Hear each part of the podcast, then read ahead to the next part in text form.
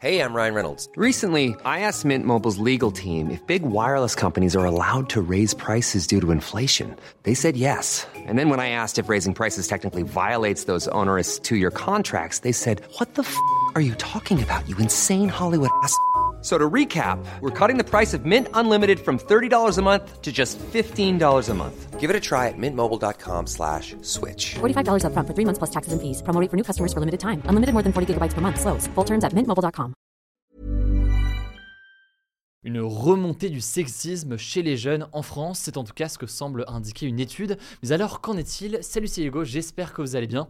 Voici les actualités du jour. Alors le sexisme chez les jeunes, si on en parle aujourd'hui, c'est parce que le Haut Conseil à l'égalité, qui est une instance de l'État indépendante du gouvernement, a publié ce lundi un rapport sur l'état du sexisme en France, un rapport qu'elle fait désormais chaque année depuis 2019. Alors déjà petit point de méthodologie très rapide, comment a été fait ce rapport? Il en fait sur un sondage réalisé sur un échantillon de 2500 personnes de plus de 15 ans, un échantillon représentatif de la population française, mais il se base aussi sur des chiffres officiels publiés notamment par le gouvernement. Et alors que faut-il retenir de ce rapport? Eh bien déjà, le Haut Conseil décrit un constat alarmant. Je cite, le sexisme ne recule pas en France malgré une sensibilité toujours plus grande aux inégalités hommes-femmes et à la question des violences. Au contraire, en fait, selon euh, le rapport, certaines des manifestations les plus violentes du sexisme s'aggravent et les jeunes générations sont les plus touchées. Bref, vous l'aurez compris, bonne ambiance. Pour bien comprendre, très rapidement, je voulais vous donner quelques chiffres marquants révélés euh, par cette étude.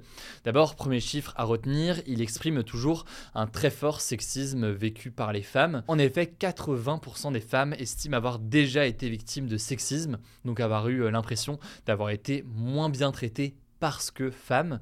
Et parmi euh, les comportements les plus cités, on retrouve d'abord des blagues ou des remarques sexistes, vécues par près de 57% des femmes interrogées, et puis des sifflements ou des gestes déplacés, vécus par 41% des personnes interrogées, ou encore des remarques sur la tenue et le physique, citées euh, cette fois-ci par 29% des femmes interrogées. Résultat, et c'est le deuxième chiffre important à retenir avant de parler euh, plus précisément des jeunes, 9 femmes sur 10 interrogées disent adopter des conduites d'évitement pour ne pas avoir justement à subir de sexisme au quotidien. Ça peut consister par exemple à renoncer ou avoir peur de sortir seul de chez soi, à s'habiller comme on l'aurait souhaité, ou encore ne pas dire des choses par peur de réactions euh, violentes venant d'hommes. Troisième chiffre qu'on peut là aussi euh, retenir, 14% des femmes interrogées déclarent avoir déjà subi une agression sexuelle ou un viol. 14% donc des femmes interrogées, mais c'est une proportion qui monte à 22% chez les femmes de 18 à 24 ans, ce qui ne veut pas forcément dire d'ailleurs que plus de jeunes ont été agressés sexuellement que de personnes âgées au cours de leur vie, mais simplement le ressenti et la prise de conscience en fait des euh, jeunes femmes sur ce que peut être une agression euh, sexuelle est plus importante peut-être que d'autres euh, générations. Autre élément par ailleurs euh, intéressant à observer, le rapport observe une forme de montée en puissance de discours sexistes chez une partie des jeunes hommes. Premier exemple qu'on peut citer, 78% des 15-34 ans, donc un peu plus des trois quarts des jeunes hommes, perçoivent que c'est un problème lorsqu'un homme gifle sa conjointe. 78% c'est certes la majorité, une grande majorité, mais c'est moins par exemple que euh, les plus de 65 ans qui sont 97% à s'en offusquer. De la même façon, 16% des hommes pensent qu'une femme agressée sexuellement peut être en partie responsable de cette situation et donc de sa propre agression.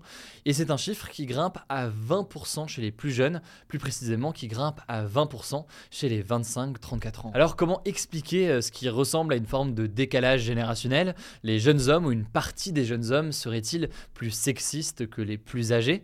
Alors évidemment, il faut voir dans le détail la méthodologie, les questions euh, ou autres, mais eh bien, certains estiment que c'est possible et pointent du doigt notamment soit la question des réseaux sociaux, soit un manque de sensibilisation, ou alors une forme de retour de bâton au mouvement euh, MeToo auquel n'adhérerait pas en fait une partie euh, des jeunes, ce qui se ressent et s'exprime donc à travers ces ressentis d'une partie des jeunes hommes. En tout cas, face à ce constat de sexisme vécu, de stéréotypes encore ancrés et de violences persistantes chez une partie de la population, eh le Haut Conseil à l'égalité estime que les pouvoirs publics ne font pas assez pour lutter contre le sexisme en France. L'instance propose donc 10 recommandations pour changer les choses. Je ne vais pas toutes vous les lister, mais ça consiste notamment à agir pour changer les mentalités avec eh l'instance qui préconise d'améliorer l'éducation à la sexualité et à la vie affective à l'école, organiser aussi plus de formations pour lutter contre le sexisme au sein des entreprises. Il y a aussi la question de l'accès au contenu pornographique, certains contenus qui sont jugés comme un véhicule de stéréotypes et de comportements euh, violents et qui devraient donc être davantage restreints aux personnes mineures, alors qu'aujourd'hui, euh, vous le savez, eh bien, le contrôle est beaucoup moins euh, important. Et enfin, il y a aussi des recommandations qui visent à agir sur les conséquences. Typiquement, le fait d'augmenter les moyens financiers et humains de la justice pour mieux traiter les affaires de violences sexuelles ou sexistes, un peu sur le modèle de ce qui est fait dans certains pays, comme par exemple en Espagne. Bref, si vous voulez plus d'informations, je vous mets des liens directement en description pour découvrir d'ailleurs le rapport euh, complet si jamais ça vous intéresse et notamment euh, la méthodologie. Par ailleurs, ça me semble intéressant de vous le donner. Il y a une plateforme arrêtonslesviolences.gouv.fr euh, qui peut être importante si vous êtes victime ou témoin de violences sexistes ou sexuelles. Le lien là aussi est directement en description. Enfin, je voulais vous partager aussi, ça peut toujours être important, un numéro d'écoute téléphonique qui existe en France pour les femmes victimes de violences. C'est le 3919. Je vous mets tous les liens directement en description. Et je laisse tout de suite la parole à Blanche pour les actualités en bref. Merci Hugo et salut tout le monde. On commence avec une première info. 15 femmes et 32 enfants français ont été rapatriés des camps de prisonniers djihadistes en Syrie ce mardi. Il s'agit en fait de femmes et d'enfants d'hommes djihadistes français capturés ou décédés. Alors les enfants ont été pris en charge par les services sociaux, les femmes ont quant à elles été placées en garde à vue et la plupart devraient être mises en examen pour association de malfaiteurs terroristes. Parmi ces enfants, il y a notamment un adolescent de 13 ans qui avait été enlevé par son père alors qu'il n'avait que 6 ans. Il va donc pouvoir enfin retrouver sa mère. C'est la troisième fois depuis le mois de juillet que le gouvernement gouvernement français rapatrie des femmes et des enfants français détenus en Syrie. Ceci dit, il reste encore une centaine d'enfants et une cinquantaine de femmes dans ces camps de prisonniers djihadistes. Deuxième actu, la justice a confirmé ce mardi un non-lieu concernant l'accusation de viol contre le ministre de l'Intérieur Gérald Darmanin. Concrètement, ça veut dire que le juge a décidé que les éléments rassemblés par les enquêteurs ne justifient pas que Gérald Darmanin soit poursuivi en justice. Pour vous remettre dans le contexte, son accusatrice, c'est Sophie Patterson-Spatz, une femme de 50 ans qui avait déposé plainte en 2017 pour des faits qui se seraient produits en 2009. Elle accuse Gérald Darmanin de lui avoir fait du chantage pour obtenir un rapport sexuel. Alors de son côté, le ministre reconnaît bien avoir eu un rapport sexuel avec elle, mais il considère qu'il était consenti des deux côtés. Troisième actu, la France ne va finalement pas réautoriser l'utilisation des néonicotinoïdes, qui sont des puissants insecticides, pour la culture de la betterave sucrière. Et c'est une victoire pour les défenseurs de la biodiversité qui réclamaient la fin des néonicotinoïdes depuis des années. Si vous n'aviez pas suivi, je vais essayer de vous le résumer au mieux, en fait, les néonicotinoïdes sont interdits au sein de l'Union européenne depuis 2018, notamment car ils sont responsables du déclin des colonies d'abeilles. En gros, ils font du mal à la biodiversité. Cependant, la France et une dizaine d'autres pays ont pris des dérogations renouvelées chaque année afin d'utiliser les néonicotinoïdes pour la culture des betteraves spécifiquement. La raison, c'est que ce produit permet d'éliminer des pucerons qui jaunissent la betterave. Sauf que la semaine dernière, la Cour de justice de l'Union européenne a estimé qu'aucune dérogation concernant les graines traitées aux néonicotinoïdes n'était justifiée et la France va devoir donc arrêter. Ceci dit, cette décision, vous vous en doutez, ça inquiète pas mal les agriculteurs. Face à ça, le gouvernement a annoncé un dispositif pour couvrir le risque de perte lié à la jaunisse,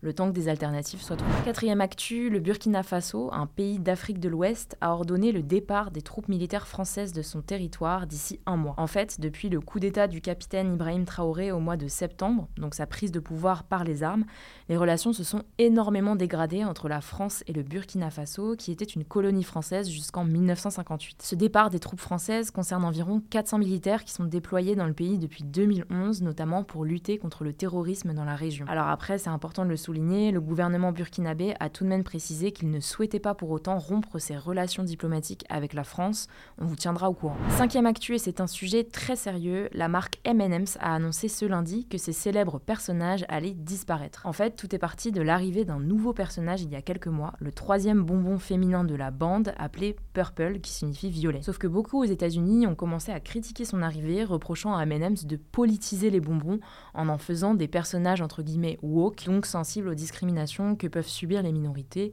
sachant que le violet est l'un des symboles des féministes et des lesbiennes. Ça a notamment donné lieu à des débats sur des chaînes de télé comme Fox News, connues pour être très à droite. Suite à ça, la marque M&M's a réagi sur Twitter en déclarant que c'était la dernière chose qu'elle souhaitait, car son but était de rassembler les gens, et a donc décidé de retirer ses personnages sur les paquets et sur les pubs pour une durée indéterminée. À partir de maintenant, ce sera la comédienne et humoriste Maya Rudolph qui sera sur ces paquets. Bon, tout ça est un peu gros et pourrait en fait être un coup de pub. M&M's révélera en effet lors de la mi-temps du Super Bowl le 12 février prochain un spot de pub très attendu. Puis globalement, ce retour en arrière serait étonnant pour M&M's qui axe sa communication sur des valeurs comme l'inclusion, Affaire à suivre donc. Dernière actu, c'est une bonne nouvelle, les éléphants d'Afrique aideraient à lutter contre le réchauffement climatique selon une étude publiée ce lundi dans la revue Proceedings of the National Academy of Science. En fait, en mangeant des dizaines de kilos de végétaux chaque jour et en écrasant plein de petits arbres, les éléphants diminuent la compétition entre les jeunes arbres et favorisent l'émergence de très gros arbres. Et ces très gros arbres aspirent énormément de CO2, l'un des gaz responsables du réchauffement climatique, ce qui est donc une bonne chose pour le climat. Ceci dit, la moins bonne nouvelle, c'est que ces éléphants sont en risque critique d'extinction. Leur population a baissé de 86% au cours de ces 30 dernières années. Voilà, c'est la fin de ce résumé de l'actualité du jour. Évidemment, pensez à vous abonner pour ne pas rater le suivant, quelle que soit d'ailleurs l'application que vous utilisez pour m'écouter. Rendez-vous aussi sur YouTube ou encore sur Pour d'autres contenus d'actualité exclusifs. Vous le savez, le nom des comptes, c'est Hugo Décrypte. Écoutez, je crois que j'ai tout dit. Prenez soin de vous et on se dit à très vite. Mom deserves the best, and there's no better place to shop for Mother's Day than Whole Foods Market. They're your destination for unbeatable savings, from premium gifts to show-stopping flowers and irresistible desserts. Start by saving 33% with Prime on all body care and candles. Then get a 15-stem bunch of tulips for just $9.99 each with Prime. Round out Mom's menu with festive rosé, irresistible berry chantilly cake, and more special treats. Come celebrate Mother's Day at Whole Foods Market